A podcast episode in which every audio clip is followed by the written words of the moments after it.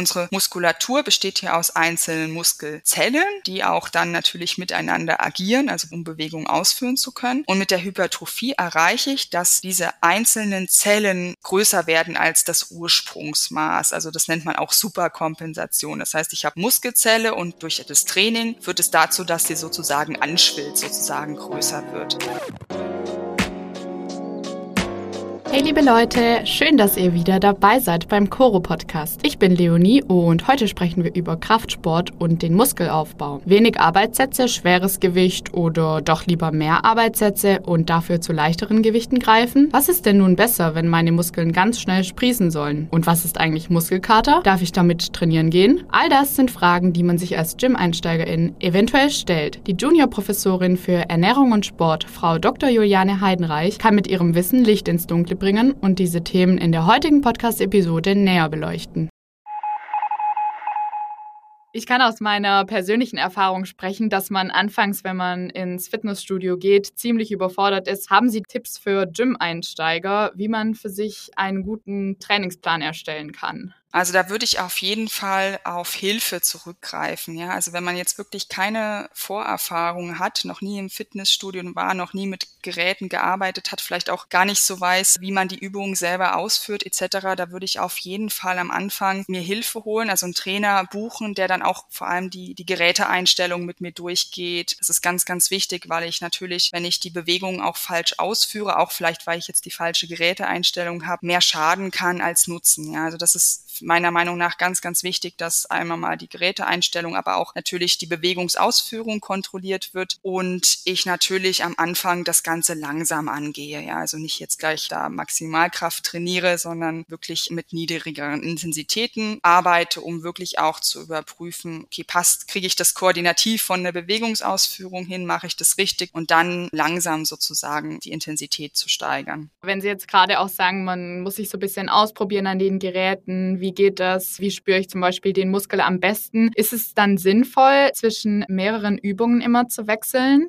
Also es macht schon Sinn, mehrere Übungen durchzuführen. Also es müssen jetzt nicht, nicht ganz viele Übungen sein, aber es ist schon wichtig, dass man auch den ganzen Körper trainiert, also nicht nur isoliert eine Partie. Es hängt ja alles über Muskelketten miteinander zusammen und ich kann natürlich durch ein einseitiges Training auch muskuläre Disbalancen fördern, ja, was sich dann wiederum auf meine gesamte Statik und auf vielleicht dann auch auf mögliche Gelenkbeschwerden auswirken kann, wenn eine Partie besser trainiert ist als der Gegenspieler beispielsweise. Das heißt, ich würde das Training schon so aufbauen, dass ich wirklich auch äh, mehrere Muskelgruppen in einer Trainingseinheit drin habe und immer auch eben den Gegenspieler der Muskulatur. Und ein weiterer Vorteil ist natürlich auch, wenn ich jetzt nicht nur eine Muskelgruppe trainiere, dass ich auch mehr Pausen habe, wo die Muskulatur auch besser regenerieren kann und ich dann halt vielleicht auch mehrere Sätze durchführen kann. Mehrere Sätze, was ist so der Anhaltspunkt? Wie viele Sätze sollte man pro Übung durchführen? Das hängt ein bisschen von meinem Trainingsziel ab natürlich und auch von der Intensität der Belastung. So üblich sind ja so zwei bis drei Sätze, würde ich mal empfehlen, mit je nachdem, was jetzt die Intensität angeht. Aber wenn man jetzt so dieses klassische Hypertrophie-Training macht, sind es ja eben so ja sechs bis zwölf Wiederholungen und dann halt eben mehrere Muskelgruppen pro Trainingseinheit.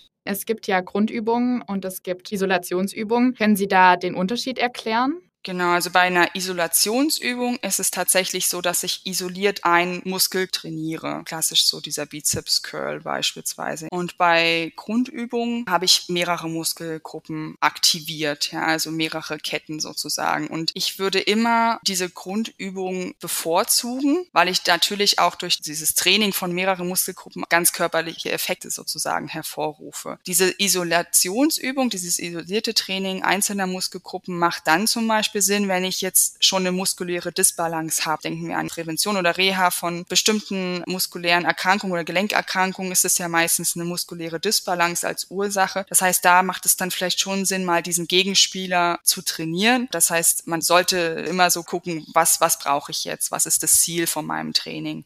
Angenommen, man hat wirklich sich zum Ziel gesetzt, okay, ich will so schnell wie möglich Muskeln aufbauen. Macht es dann eher Sinn, weniger Wiederholungen zu machen, dafür starke Gewichte zu nehmen oder weniger Gewicht und dafür mehr Wiederholungen? Ja, genau. Ganz äh, früher, was heißt früher, bis vor kurzem hat man die Intensität, die Trainingsintensität ganz stark eingegrenzt, sage ich mal. Da war jetzt für dieses Hypertrophie-Training, was ja dann praktisch dieses Ziel von den meisten ist, dass man möglichst schnell Muskulatur aufbaut. Das hat man gesagt, das liegt bei 60 bis 80 Prozent der Maximalkraft, so als Intensität. Und ich muss eben sechs bis zwölf Wiederholungen machen. Also das war sehr dogmatisch gesehen, wohingegen alles, was über die 80 Prozent ist, dann das Maximalkrafttraining oder intramuskuläre Koordination und alles, was unter den 60 Prozent Intensität ist, dann Kraftausdauer. Das sieht man jetzt nicht mehr so streng, weil es ist natürlich so, wenn ich jetzt niedrigere Bereiche habe, also niedrigere Trainingsintensitäten, mache ich natürlich mehr Wiederholungen. Das heißt,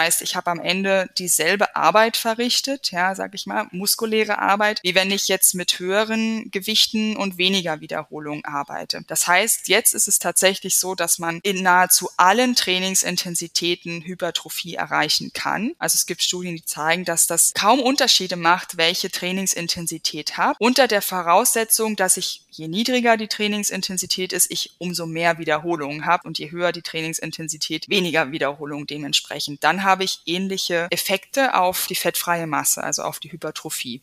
Sie haben es jetzt auch schon ein paar Mal erwähnt, Hypertrophie. Können Sie das nochmal genau erklären? Was ist die Hypertrophie? Genau, also unsere Muskulatur besteht hier aus einzelnen Muskelzellen, die auch dann natürlich miteinander agieren, also um Bewegungen ausführen zu können. Und mit der Hypertrophie erreiche ich, dass diese einzelnen Zellen größer werden als das Ursprungsmaß. Also das nennt man auch Superkompensation. Das heißt, ich habe Muskelzelle und durch das Training führt es dazu, dass sie sozusagen anschwillt, sozusagen größer wird. Das heißt, diese Effekte Effekte, die ich dann auf die Muskulatur habe, ist nicht, dass ich mehr Muskelzellen kriege, ja, sondern dass die einzelnen Muskelzellen an sich größer werden. Und bei einem Maximalkrafttraining beispielsweise, das nennt man auch intramuskuläre Koordination, also mit wirklich sehr hohen Intensitäten, erreiche ich, dass die Koordination oder die Absprache zwischen den Muskelzellen besser funktioniert, also die neuronale Vernetzung sozusagen. Das heißt, die Zellen können besser miteinander agieren und können dadurch dann auch höhere Gewichte sozusagen sozusagen überwinden. Das heißt, wenn ich in meinem Training diesen Punkt erreiche, dann wissen die Muskeln, okay, in Zukunft müssen wir höheres Gewicht stemmen können, deswegen müssen wir wachsen. Oder wie kann man sich das vorstellen? Genau, das ist so, dass der Körper, also wenn ich einen Reiz, einen Trainingsreiz setze, überfordere ich in dem Moment ja die Muskulatur. Ja, also klassisch ist dann, dass ich dann eben Muskelschmerzen, Muskelkater etc. habe. Und der Körper möchte das eigentlich nicht. Also der möchte vorbereitet sein oder möchte vorbereitet sein, wenn das wieder auftritt. Das heißt, er reagiert damit, dass eben die Muskelproteinsyntheserate steigt, dass ich praktisch zum einen dickere Muskelfasern oder Proteine sozusagen habe und andersrum, wenn ich natürlich dann dann mit sehr, sehr intensiven Gewichten trainiere, dass auch die Koordination zwischen den einzelnen Muskelfasern besser funktioniert. Das sind so die Prozesse, die stattfinden. Und um praktisch, dass ich beim nächsten Mal eben diesen Reiz aushalte, ohne dass es zu einer Muskelschädigung kommt. Das ist das, das ist der ganze Prozess, der dahinter steht. Wenn Sie jetzt gerade auch schon das Thema Muskelkater erwähnt haben, heißt es dann, wenn ich nach einem Training keinen Muskelkater habe, dass das Training eben nicht effektiv war? Naja, es ist ja so, Muskelkater entsteht ja dadurch, dass ich so, das sind so Mikrorisse in der Muskulatur. Das heißt, ich habe in dem Moment einen Reiz gesetzt, der höher war als das, was meine Muskulatur sozusagen schaffen konnte. Das ist mal so grob jetzt äh, zusammengefasst, was, was Muskelkater eigentlich ist. Wenn ich jetzt, das merkt man ja vor allem bei Übungen, die man vielleicht jetzt noch nie gemacht hat, also die total ungewohnt sind oder wenn man jetzt äh, das Gewicht steigert das erste Mal, dann wird man sehr, sehr viel von diesen Muskelschäden Schädigungen sozusagen haben und wahrscheinlich auch mehr Muskelkater. Und in dem Moment, wo ich dann natürlich die Übung ein zweites oder ein drittes Mal mache, werde ich nicht mehr diesen krassen Muskelschmerz haben, weil der Körper sehr schnell sozusagen reagiert. Aber die erste Reaktion ist immer, wenn man Muskel- oder Trainingsreiz setzt, dass erstmal die neuronale Vernetzung besser funktioniert, also dass zum Beispiel die Muskelfasern alle gleichzeitig kontrahieren, um dieses Gewicht besser stemmen zu können. Und diese muskuläre Anpassung, dass ich wirklich dann größere Muskelfasern etc. oder Muskelproteine sozusagen habe. Das sind so Prozesse, die finden erst nach ein paar Wochen statt. Also dass ich wirklich Veränderungen in der Muskulatur selber habe. Am Anfang ist es eher dann, dass die eben mehr symmetrisch miteinander agieren und ich kriege dann natürlich auch schon Kraft zu Wechsel. Und erst nach ein paar Wochen habe ich wirklich dann auch sichtbar sozusagen einen Effekt, weil mehr Muskelprotein gebildet wird. Um jetzt nochmal auf die Frage zurückzukommen, heißt es nicht, dass wenn ich jetzt keinen Muskelkater habe, dass da nichts passiert. Es ist bloß so, ich will ja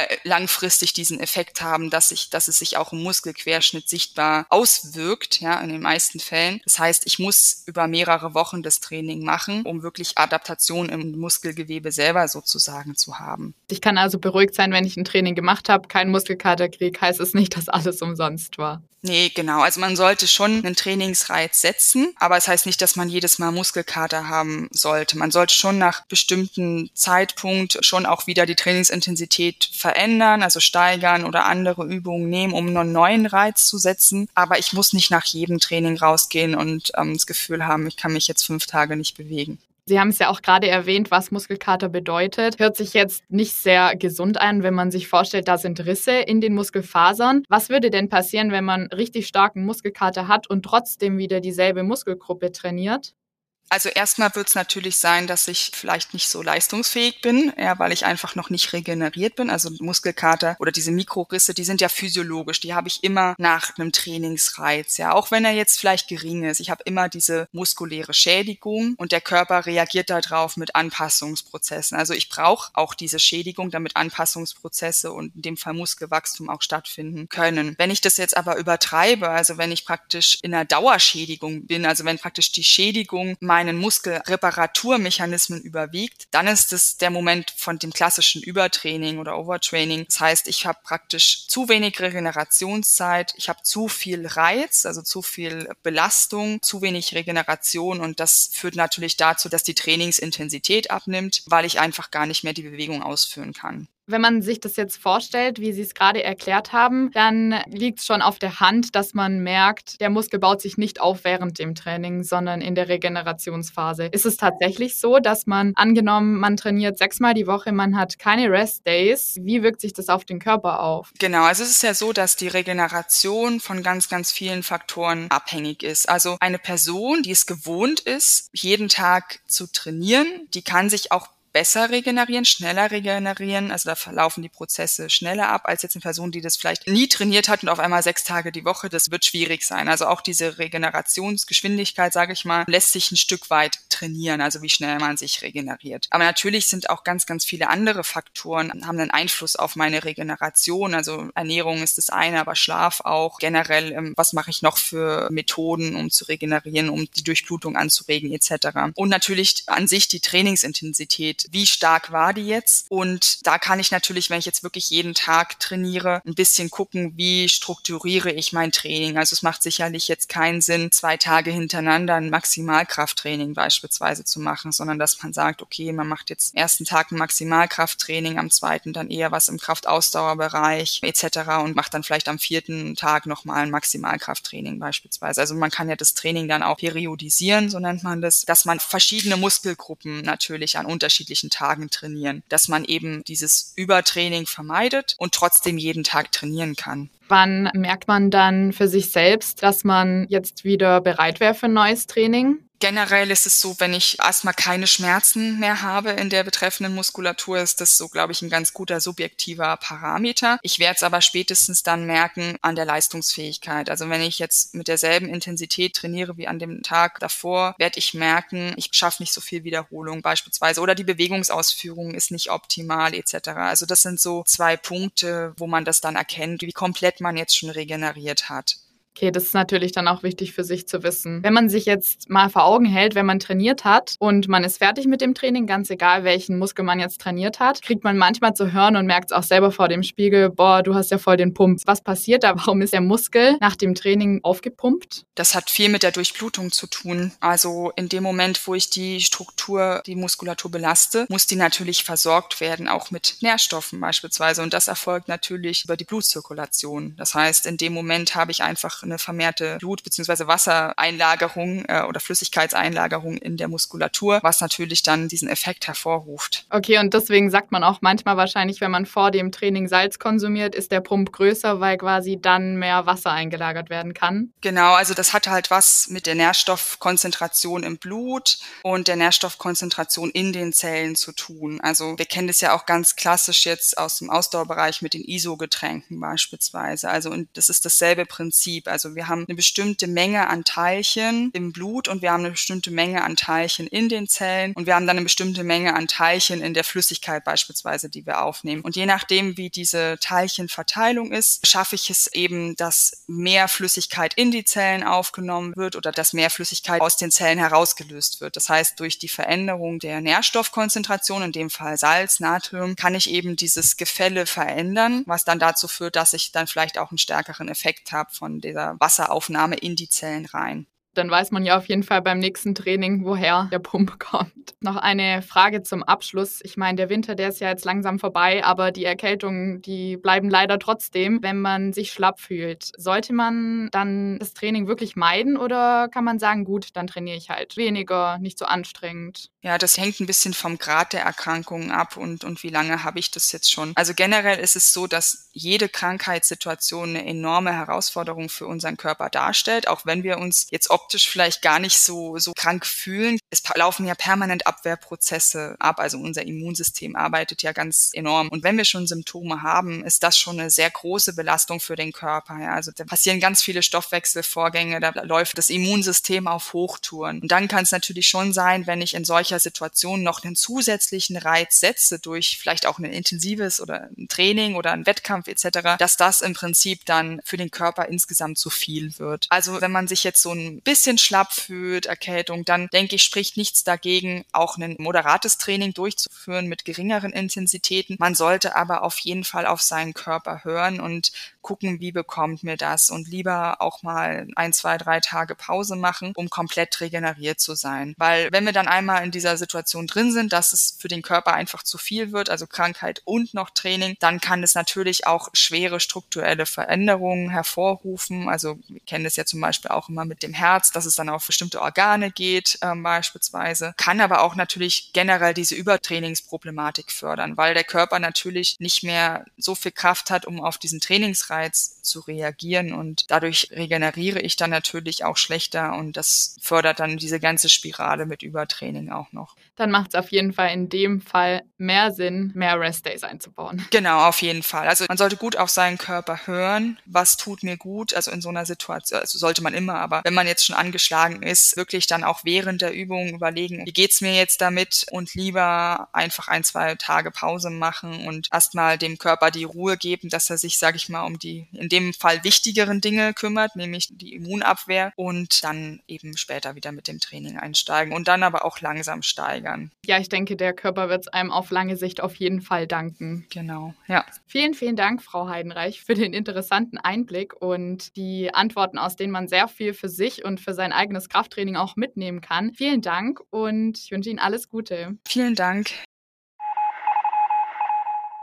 Eins ist also ganz klar, man muss seinen Muskeln Reize setzen, damit sie wachsen. Ob man dabei weniger Wiederholungen macht und zu stärkeren Gewichten greift oder lieber mehrere Wiederholungen und dafür leichte Gewichte verwendet, ist einem selbst überlassen. Wichtig ist nur, immer auf seinen Körper zu hören und in Maßen zu trainieren, um Masse zu bekommen. Das war's mit der heutigen Podcast-Episode. Schön, dass ihr dabei wart und bis zum nächsten Mal.